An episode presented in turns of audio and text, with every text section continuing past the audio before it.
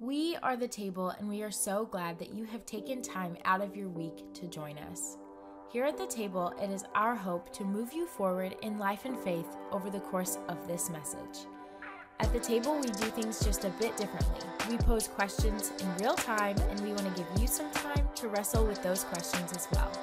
Again, thanks for joining us, and we hope that this message moves you forward.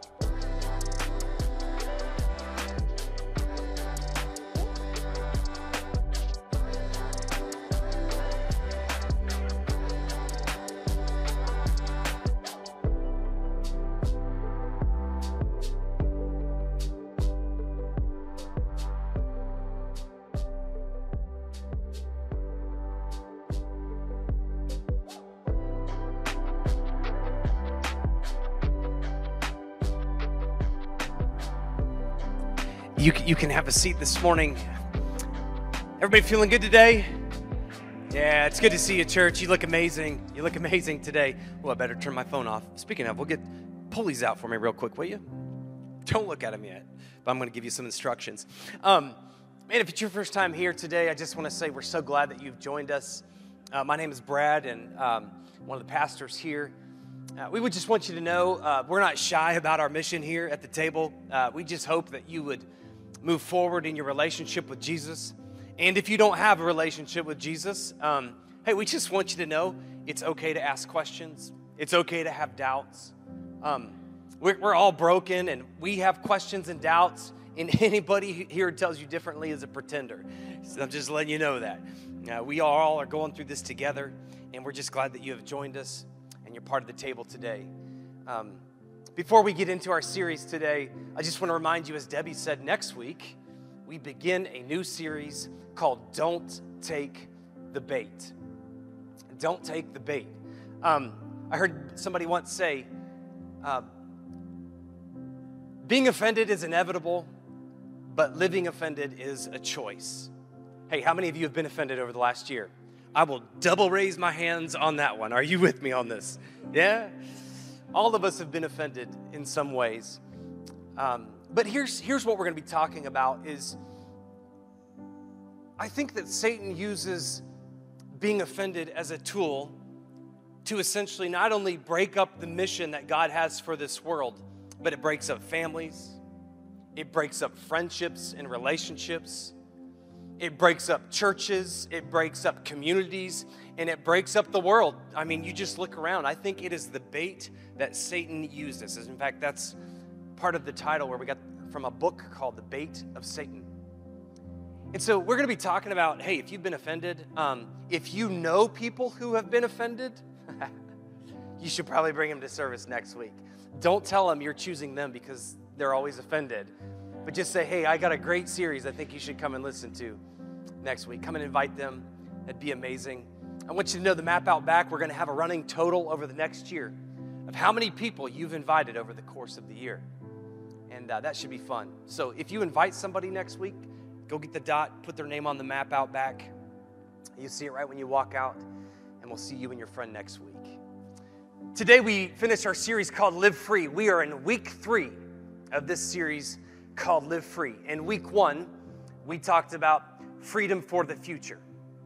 And we said this if it's all about me, it's probably not free.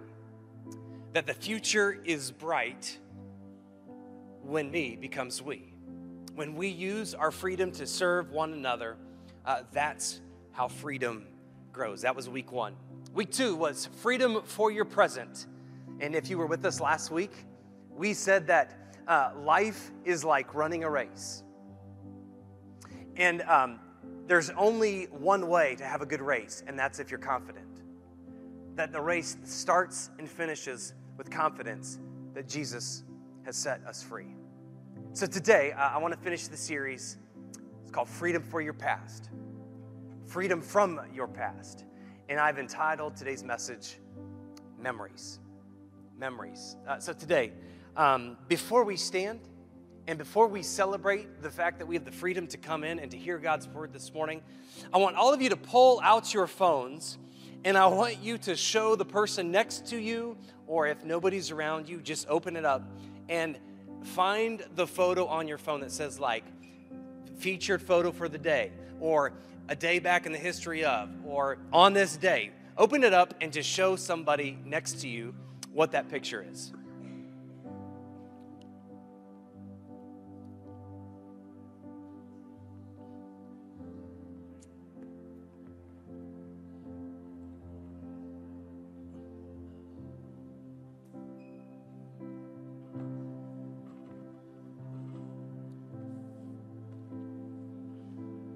Right.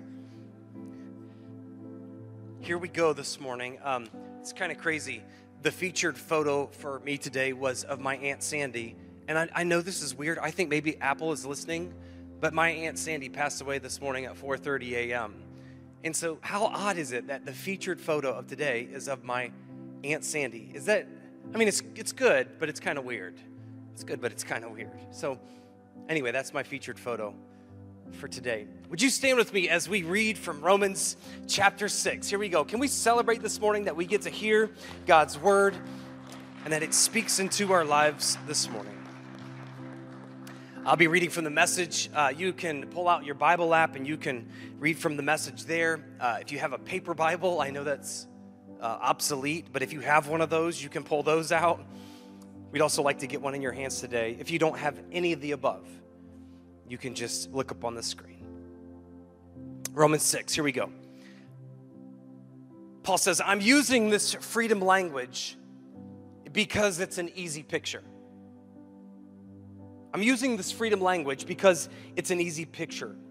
You can readily recall, can't you, how at one time, the more you did just what you felt like doing, not caring about others, not caring about God, the worse your life became and the less freedom you had.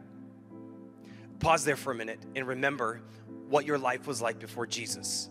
When you didn't care about others and you didn't care about God, did you feel free? If you're not there today, can I, can I just ask you this question? Do you feel free? He says, how much different is it now that you live in God's freedom? Your life's healed and expansive in holiness. But now that you found freedom, verse 22, but now that you found freedom, you don't have to listen to sin tell you what to do. And we have discovered the delight of listening to God telling you what a surprise this is. A whole healed life put together right now with more and more life and adventure on the way. Let's pray. God, we thank you for these words. We thank you for the opportunity to, to work through what you're going to say to us today. I pray that you would use me, that I would speak clearly, and that you would make the points. In Jesus' name we pray this. Amen, amen, amen. You can be seated.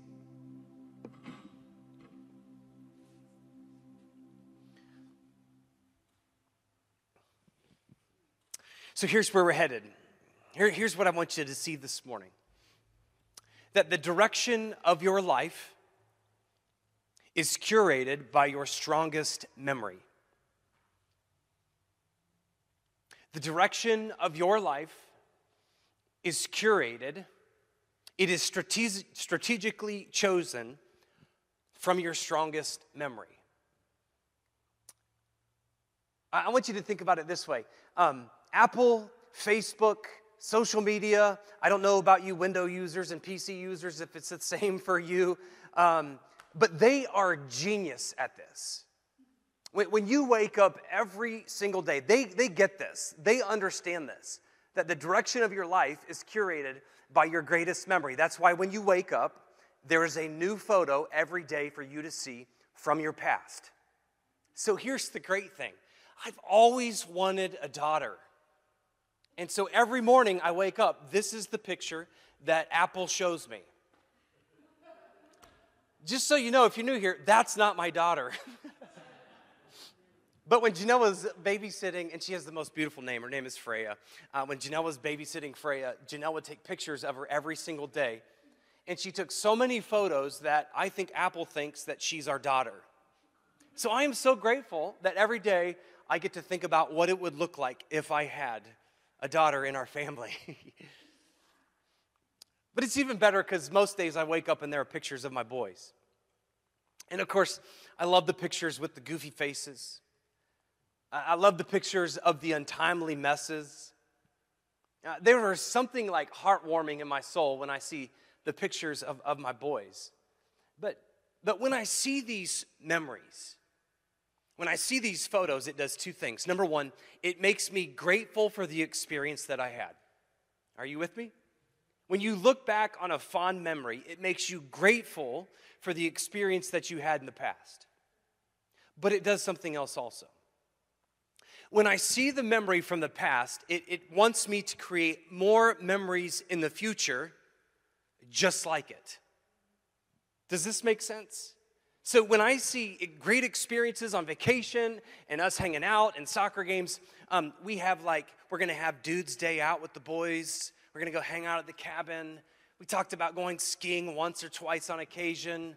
We got more soccer games in the future coming, which is so exciting. But, but here's what I know Apple understands this, Facebook understands this.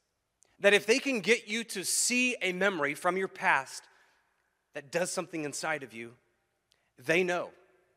They know that you will pull this out all the more because you want to capture that memory. You see, your life is headed in the direction of your, your greatest thought, your greatest memory. And so I think this is why Paul writes this to, to the Romans today, uh, why he uses this scripture this morning, because he understands that for the Romans and the people that he's writing to, this, this church, that, that their memories and their minds could be easily hijacked. Like the memories that they're going to experience could easily take over the memory that he wants us to see as most important. You see, you see, in Rome, um, they were kind of they were this nation that that really felt like to be the best nation, they had to dominate the entire world. Like if if we could just take over anyone and everyone, then we'll have the best life. Uh, pretty much, if you get in my way, I'm going to beat you up. This was something that was hijacking the, the, the Romans' minds. Uh, when, you, when you think about where they lived, these people were privy to some of the most like best experiences, great poetry, great literature. They had the best movies and they had the best entertainment. I mean, who would not want to watch gladiators duke it out? How fun is that? But yet, but yet you think about you think about the Colosseum. What's what's the story? Again, it's I get to kick your face in. And when I win, I'm successful. You see, it's about power, it's about position, it's about the title you hold in Rome that gets you where you're going. And see, a lot of us don't understand this, but, but when Paul writes this to these people, to this church in Rome, Nero, their new master, is, is so upset with the movement of the Christians that he lights the entire city on fire. You thought the Chicago fire was a disastrous. Uh, the Chicago, Chicago fire had nothing on Rome and Nero. He lights the entire city on fire and then blames it on the Christians. And see, Paul understands that their mind in this moment could easily be hijacked from what, what they're about to go through. That people are going to hate them, people are going to persecute them they're going to be enslaved to the empire. Some of them are going to be burned at the stake. I don't know if you know this, but in, in this day, they would put people on a cross. They didn't care who you were. Jesus was not the only one who was on the cross. That's how lots of people died. And so Paul is worried that, that their memories would be hijacked by these experiences and, and these moments. And so, so I want you to see what he says because this is so important. He says, I'm using this freedom language because it's easy to picture. Now, I don't know about you, but when I hear this, I'm like, I, I, if I were in that situation, not so easy to picture. If I'm gonna be enslaved, if I'm gonna be burned, if I'm gonna be persecuted, um, if I'm alive to tell the story, like this lady we saw today, if I'm alive to tell the story, that could be the memory that lasts for a lifetime. And so Paul says this. I love this. At the beginning of the chapter, he says, Here's the picture. Here's what I want you to see. He says, That's what baptism into the life of Jesus is about. Do you see the picture? He says, Baptism is the picture that I want you to see. See, when we are lowered into the water, it is like the burial of Jesus. When we are raised up out of the water, it is like the resurrection of Jesus. Each of us, each of us, you and me, are raised into a light filled world and we can see exactly where we're going. Do you understand this? The baptism is the memory that curates and sends us in our life's direction. We can see exactly where we're going.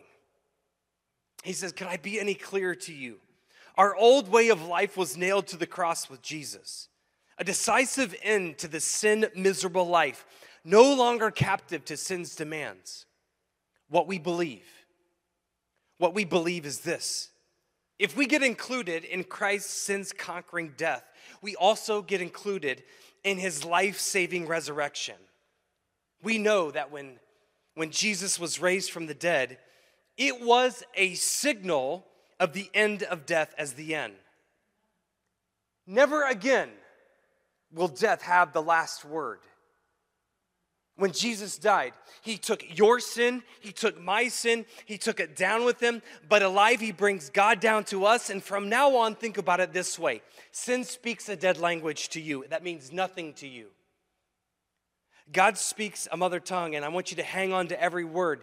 You are dead to sin and you are alive to God. You are dead to sin and you are alive to God. And I want you to know that baptism is the picture that fuels your life. Your baptism is the picture that sends you where you're headed in the future. And I don't know, some of us, like, I would just want to ask you this question. When you wake up in the morning and you open your phone, is a picture of your baptism the first thing you see?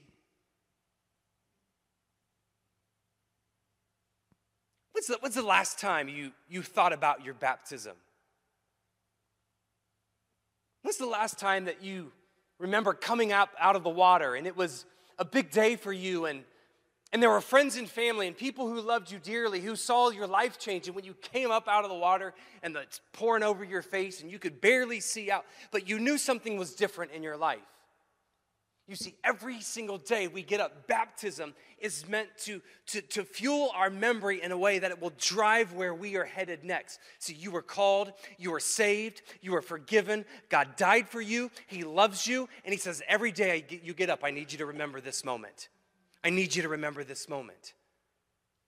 Because the direction of your life is curated by your greatest memory. Do you know why at the table we film every baptism? Why we film every baptism story? Why we put pictures up like this and then pay a ton of money on Facebook to advertise people being baptized? It's because we believe it's the new moment that changes everything for people. And we believe that it will change the future for other people as well. But here's the, here's the problem for you and me Our memories, much like our friends in Rome, are constantly hijacked.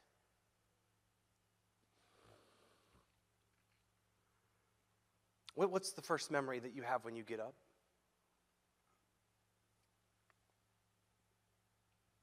What's the, what's the memory that keeps running through your mind day after day after day that you just can't get out of your brain?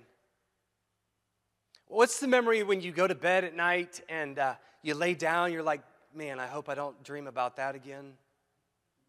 Hey, I want you to sit with this for just a second. What, what's, your, what's your strongest memory?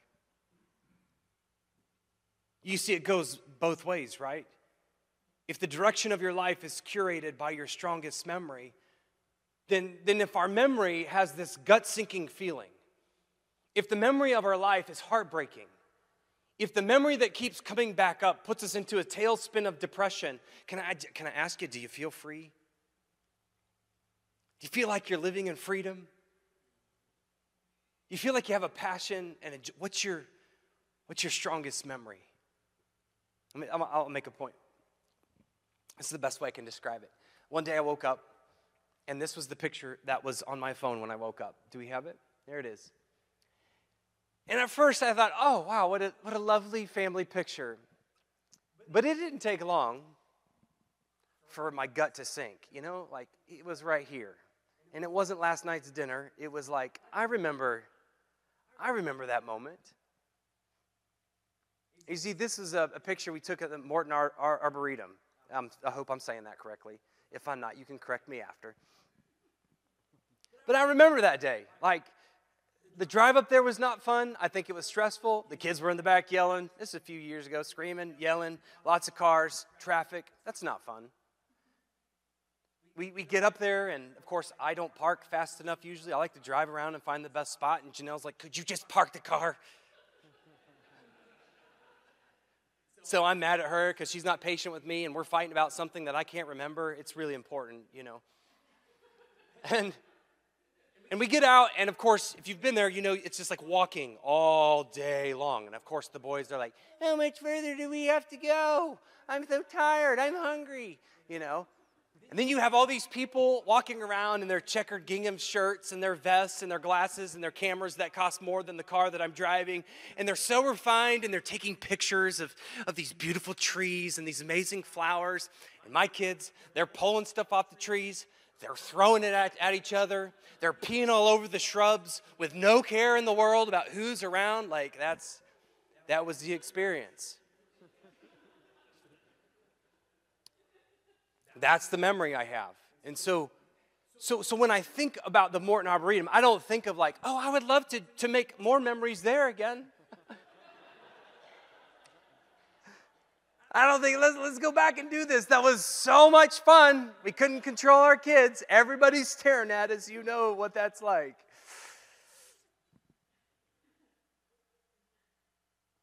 But, but, but I don't want to I don't want to do that again. I would never go back there. I would, I would never take a family photo at the Morton Arboretum. Let's be honest for a minute. You, you, you've had a picture on your phone that's popped up and, and, and it's made your gut sink. You've had a picture that's popped up on your phone and uh, it's a memory of that person, that friendship, that relationship, that ex. It's, it's a memory of the people that walked out on you. And, and what do we do? We go in, I, this is what I do. I see it and it's like, hey, Morton Arboretum, every picture, select all, delete, delete, delete, delete. We, we delete every single picture out of that album because we don't want to have a memory of it. I want to take this just a bit deeper for a minute because Paul says this. He says, But now that you have found freedom. By the way, can I just say that I read this wrong for weeks on end? In, in the message version, it says, But now that you've found you don't have, I kept reading this over and over and over, and I'm like, now that you have found this does not this is not proper grammar. What in the world is going on? And then I realized, oh, it's you've been found. Like you have found freedom. I'm still not getting it right, but I just put freedom in there for my sake to make me feel better. now that you have found freedom, I love this. You don't have to listen to sin tell you what to do. Can I just add the BLT this morning? If you don't know that, that's the Brad's Living Translation. Can I add that in this morning? It says here that, that, that you don't have to listen to sin tell you what to do. I will say this you don't have to listen to sin tell you what you did. You really don't. You, you see, sin no longer curates the direction of your life. Sin no longer gets the chance to show you the greatest memory anymore. Hey, can I, can I teach you a little secret? This is what I learned in writing this message that sin's greatest accomplishment in history is the memory that it holds over your mind. Think about that for a minute. When you look back to the moment where you royally screwed it up, you don't go around bragging about it. You don't say, wow, I was so screwed up. I really messed that one up. Like it was my greatest accomplishment in the world. No, no, no. What do we do? We don't talk about it. We don't let anybody know that it happened. Hey, can, can we put that back up there, John, real quick, that phrase? Thanks, buddy.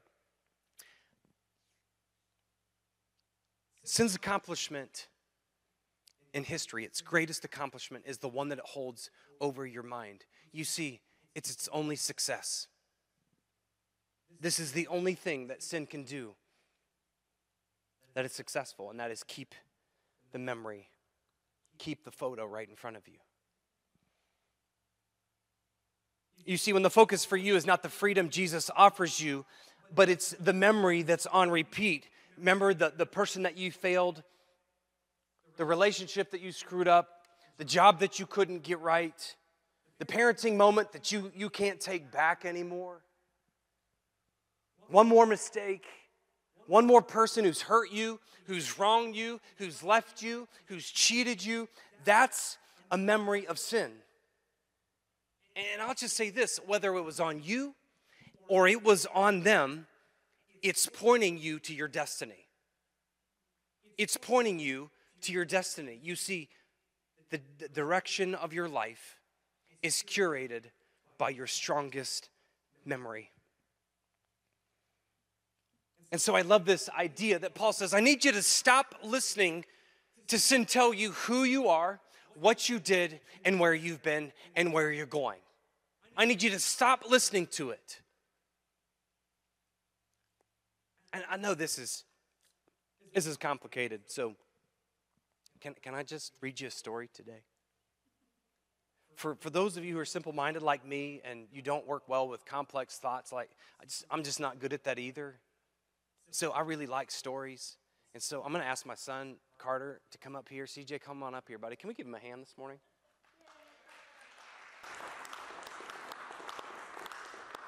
All right, buddy. So, so this is a book that Janelle reads her kindergarten class on the first day of school. And um, I love this book. So will you hold this for me? It's a complicated book. There's lots of fold outs and pictures, and so if I miss a few, you'll, you'll forgive me. All right, buddy. Let's, it's called A Beautiful Oops. Um, we'll put this in the back uh, next week. If you'd like to buy it to inspire your life, we'll make sure we do that. But here we go. A Beautiful Oops. You want to open it up for me? I love this. Here we go. You just hold it and I'll, I'll do the pages. All right? Page one. Oops. A torn piece of paper. I know you can't see the pictures. You can go online and watch it today for free. It's very good. Oops, a torn piece of paper is just the beginning. I love this. A torn piece of paper is an alligator's mouth. All right, next page. Every spill, love this, has lots and lots of possibilities. I'm going to kneel down. A bent piece of paper, right? You hold that for me? Is something to celebrate. Oh, it's a penguin's beak. a little drip of paint. Let your imagination run wild. A scrap of paper is good for toilet paper. No, that's not what it says, but I thought it'd be good. a scrap of paper can be fun to play with. Uh, see, it's a good thing I don't write children's books because none of y'all would buy them. a smudge or a smear can make magic appear. If you can't see it, it's a bunny fishing for a fish. That's awesome. A stain has potential if you play with its shape. All right, here we go. We're, we're struggling. Here we go. You got it, dude. Holes in your paper are worth exploring. And when you think you've made a mistake, I love this. Oops. Think of it as an opportunity to make something uh, beautiful. The end. Can we give Carter a hand?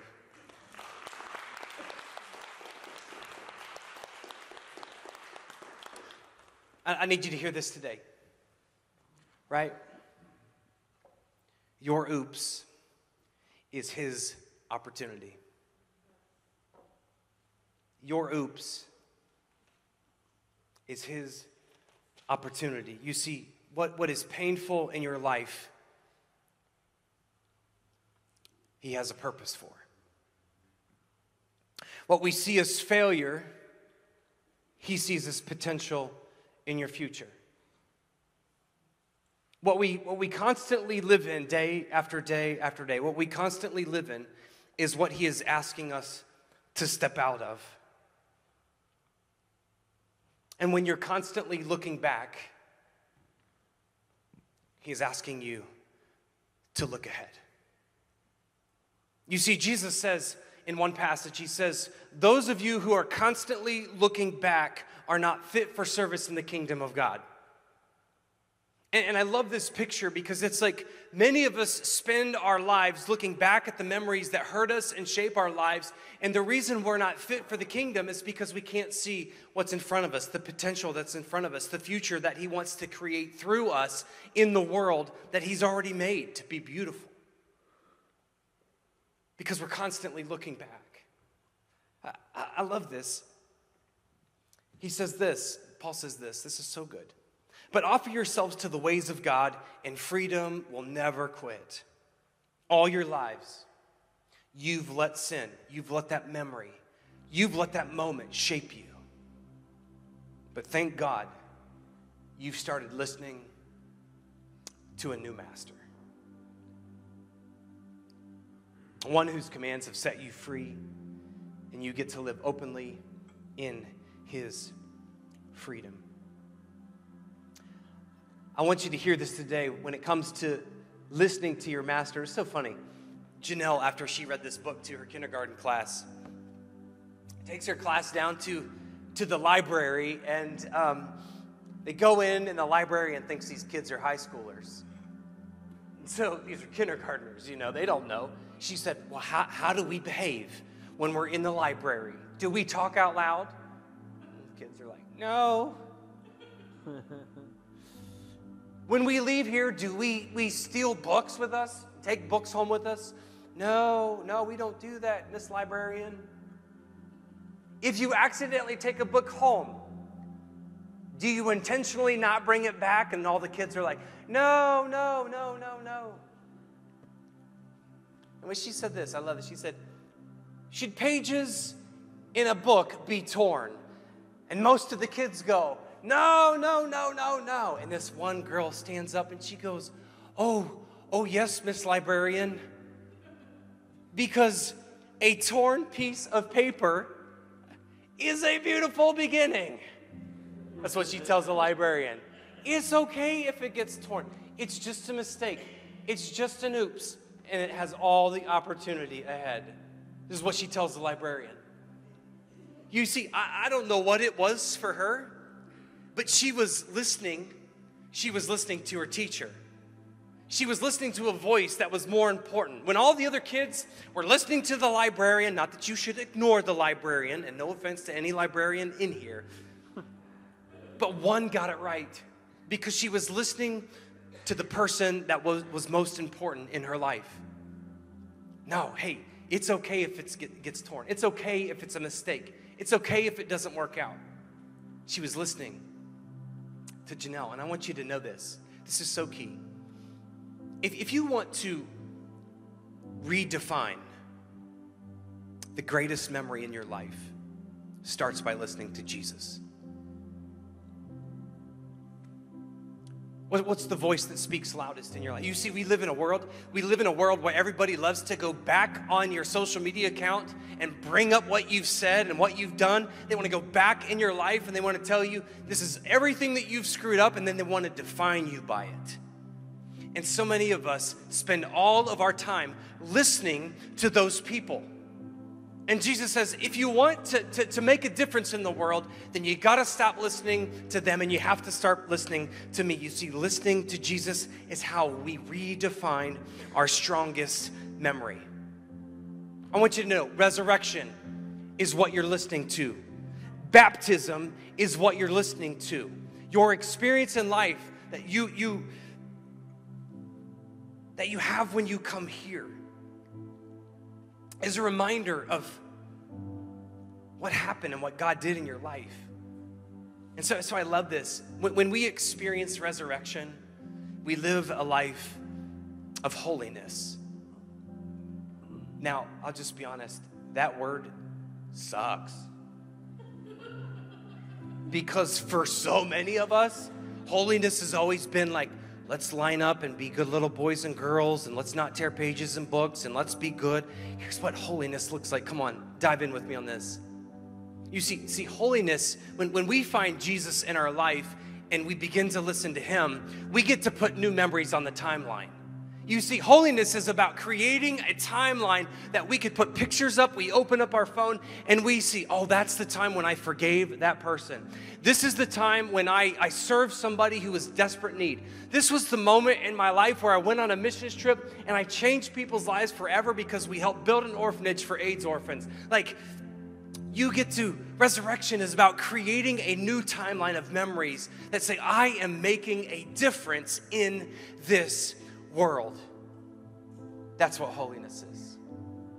It's not about lining up, it's about making new memories where God is present. So here's your takeaway, and then we're done. I don't know what the loudest voice in your life is.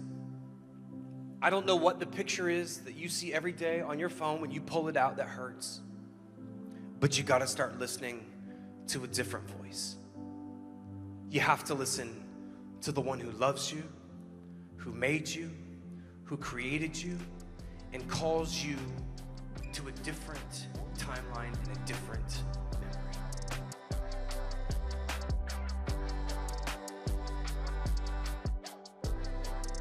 If this message challenged you and moved you forward, personally or in faith, we encourage you to share it with someone who needs a message of hope today.